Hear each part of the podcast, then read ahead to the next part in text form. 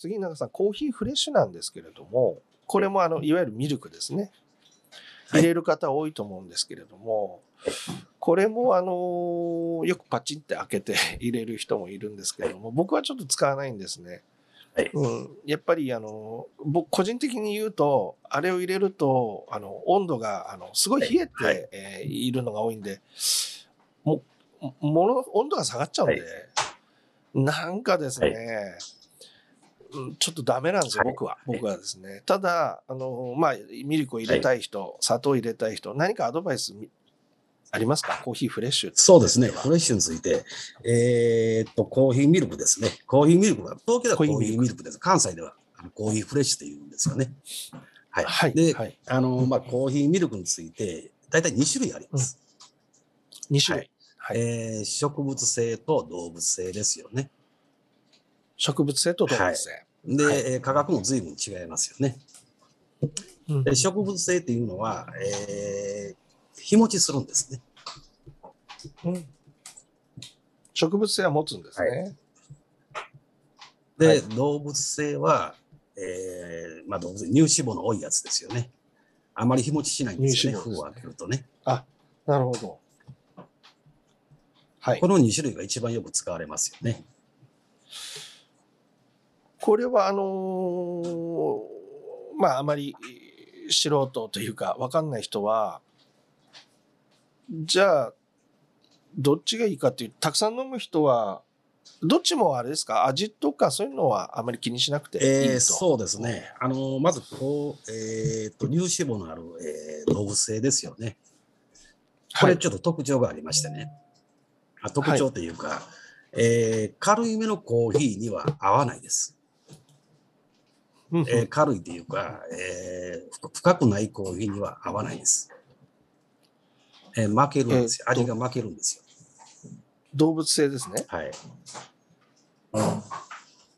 うんはい深いめのコーヒーですと、えー抜群に美味しいです。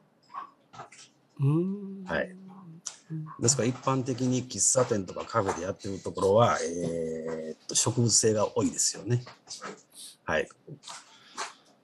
簡単に言うと動物性っていうのはなんかこうあっさりしててなんか味があるのかないのか分かんないってあれですけども、そんなイメージそうですね。あの、濃いですよね。味がもう、ですから、えーコーヒーの中にあど動物性は濃濃いんですすねなるほどあということは、えっとえーお店は動物性は使わないのが多いですか？そうですね。はい。えー使われてるところは中にはあると思いますけどね。普通のコーヒーのあの、例えば中入りでお店出してるところは使わないですね。えあの、味が負けるんですよ。あの、うんフレッシュが濃い、あーごめんなさい、えー動物性のやつは濃いんでね。そちらの味が立ってしまうんですね。うんうんうんうんということは、えっと、ご自宅で濃いコーヒーを入れたとき、はいすごく濃いコーヒー。はい。これは、あの、動物性の方が、美味しいです。日持ちはあんまりしないけど、えーミルクも濃いんで、はい。あのこってりまったりした味になるってことですね。うんでもアイス、もっと言うと、どうぞ。もっと言うと濃いコーヒーが好きな人は、どちらかというと動物性のミルクの方がいいですよはい。っていう感じですかね。ただ日持ちがあの植物性にするし比べて持たないので、えーまあ本当にコーヒー好きな人はいいいいんでしょうね。うんうんうんはいで植物性っていうのはそうなりますとお汎用性が高いというかい一般的にというかそうですね。一般的に多いですよね。うんはいうんですから、えーっと、もともと薄いんですね。まあ、あのはい。我々から言うと、しゃぶしゃぶなんですね。はいはいはい。はいうんうんうんそれがいいか悪いかは別にして、まあ、うんあの多いですよね。喫茶店では多いと思います。うんうんあわかりましたあの。コーヒーミルク、コーヒーフレッシュのそれぞれの特徴、えー植物性と動物性があるということで、濃いコーヒー、まあ、あの、あの短絡的ですけども、濃いコーヒーには動物性の方があの強いし、負けないしっていう。で一般的には植物性のさっぱりしたあっさりした形で日持ちもするしいいんではないかと。ただやっぱり最終的には好みでいろいろやられるのがいいっていうことですよね。はい。で、それぞれの特徴をお聞きしましたけど、で、お店でも、えー、その植物性、つまりあんまりコーヒーの味を壊さないような考えのお店も多いんじゃないかということを、ですよね。はい。で、それもコーヒーの相性ということにもなると思うんですけれども、えっと、先ほどちょっと僕の方からも言いましたように、あの、冷やしといた方がいいんですよね。家庭では。そうですね。あのー、冷やした方がいいですよね。一旦封を開けると、うん、えー、冷やした方がいいですよね。はい。特に動物性は、えー、用冷蔵庫ですよね。うんうん、まあ、動物性は特にあの固まるんですね。冷蔵じゃないとダメですね。はい、固まってしまうということですか。はい。はい、で、これ、あのー、コーヒーに入れて冷めてしまうのが、はい、その分温度を、あのその一口目から温度を下げてしまうっていうのが嫌な人がいるかもしれないです。僕みたく。はいで、コーヒーってもともとあの、高い温度で入れないじゃないですか。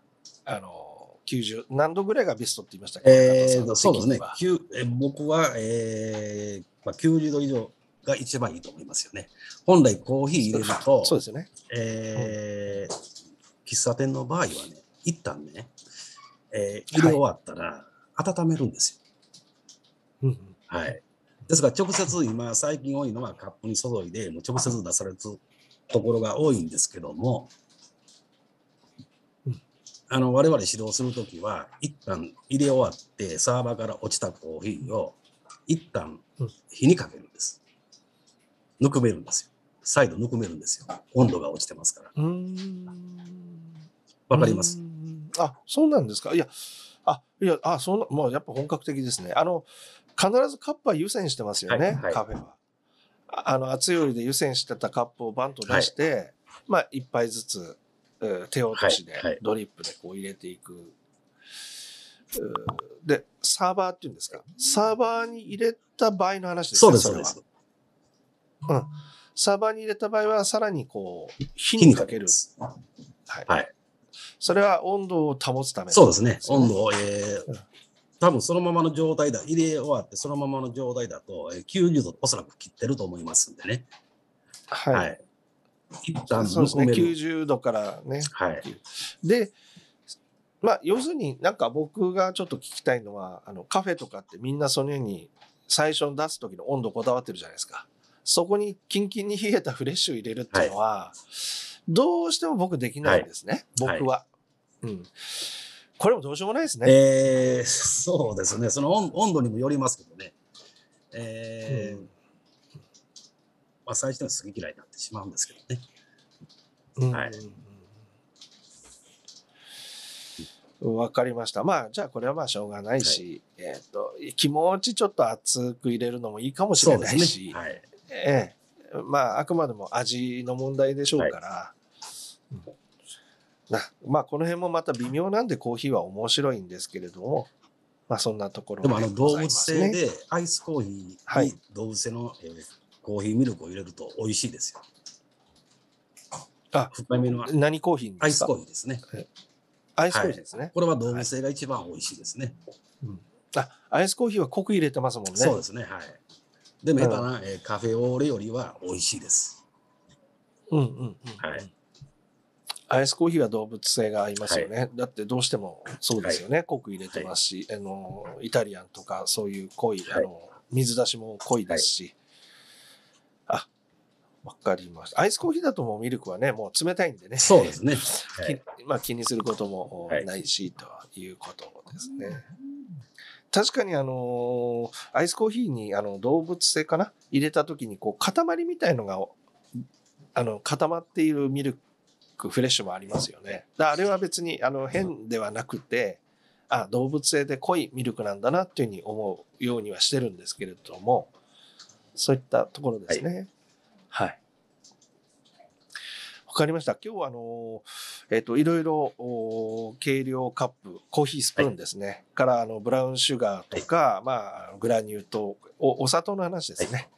そしてコーヒーフレッシュの話を聞いたんですけども、まあ、ご家庭であくまでもコーヒーを楽しむっていうことで中田さんとはずっとテーマでやってますのであと何かそういった今日のこうスプーンお砂糖ミルク、えー何か気を気をつけるというか何かアドバイスありますそうですね。まあ、あの大体メインが今おっしゃったやつなんですけどね。あとはカップにもやっぱりこだわった方がいいですよね。まあ、すカップ？好き嫌いはあると思うんですけどね。はい。うんうんですからカップでも、ね、厚みのあるやつとか、薄いめのカップとか、いろいろあるありますんでね。厚いめのカップ。カップちょっとそうそうそうお聞きしたいんですけど厚腕のマグカップとかそうですね。はいあの薄いあのすごくこう高い、そうですね高くて薄いのとかあるじゃないですか、あれっていうのは何かどういうふうに捉えておいたらいいんですかね？まあ感覚ですよね。口に持ってくる感覚ですよね。あはい。厚めの方がいいとか、薄いめの方がいいとかじゃなくて、大体カフェとか業務でやってるのは大体薄めのカップですよね。薄いですそうですよね、薄いですよね、で、家庭で飲むのは大体マグが多いですよね。厚いめの。多いです。多はい。いです、ですから、えー家でも、えー家庭でも飲む場合は、薄めのカップをたまに使うとかね。ちょっと変えると、喫茶店に近い味。はい。の雰囲気は出ると思いますよね。確かにあの薄手のカップで飲むとまたこれコーヒーっぽいあのなた美味しさなんですよね、マグカップももちろんなんですけど、マグカップどっちかというとなんかこういっぱいアメリカンを注いで飲むみたいな、あ僕のはい。個人的な感覚です、コーヒーを本当に味わおうと思うとやっぱ薄手のカップで、なんか飲むと美味しく感じるんですよね、はい。うんあとは何かカップ、スプーンはね、まあ別にあれですけども、まあそんなところなんですそうね。ですね。はい。うんうんわかりました。あの、今日はあの、コーヒー道具の、ちょっと小物みたいなところ、シュガーとか、まあそういった話になりました。とまたたまにコーヒー道具に関しては中田さんに常にテーマであのお伺いしていきたいと思っております。で、来月というか次回はですね、はい。えー OEM コーヒーということで、中田さんと私どもが作ってる数々のオリジナルブレンドとか、えー数々のフレーバーコーヒー、はい。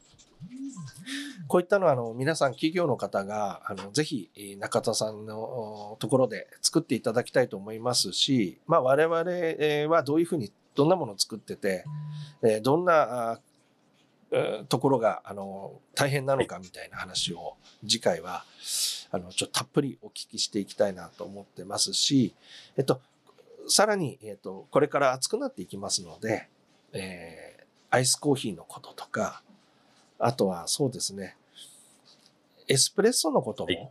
あの、まあ、これ夏冬関係なく、エスプレッソのこともお聞きしたいし、またさらに道具もまたいっぱいあるんで、えーまた総集編というかまとめていったりしていきたいなと思ってますので、まあ、あの、コーヒー好きの人と一緒に楽しめるような、そんな番組にしたいと思ってますので、よろしくお願いいたします。それでは今日もですね、コーヒー焙煎士の中田和也さんをお迎えして、えーコーヒーの豆知識をあの話させていただきました。中田さんどうもありがとうございました。す。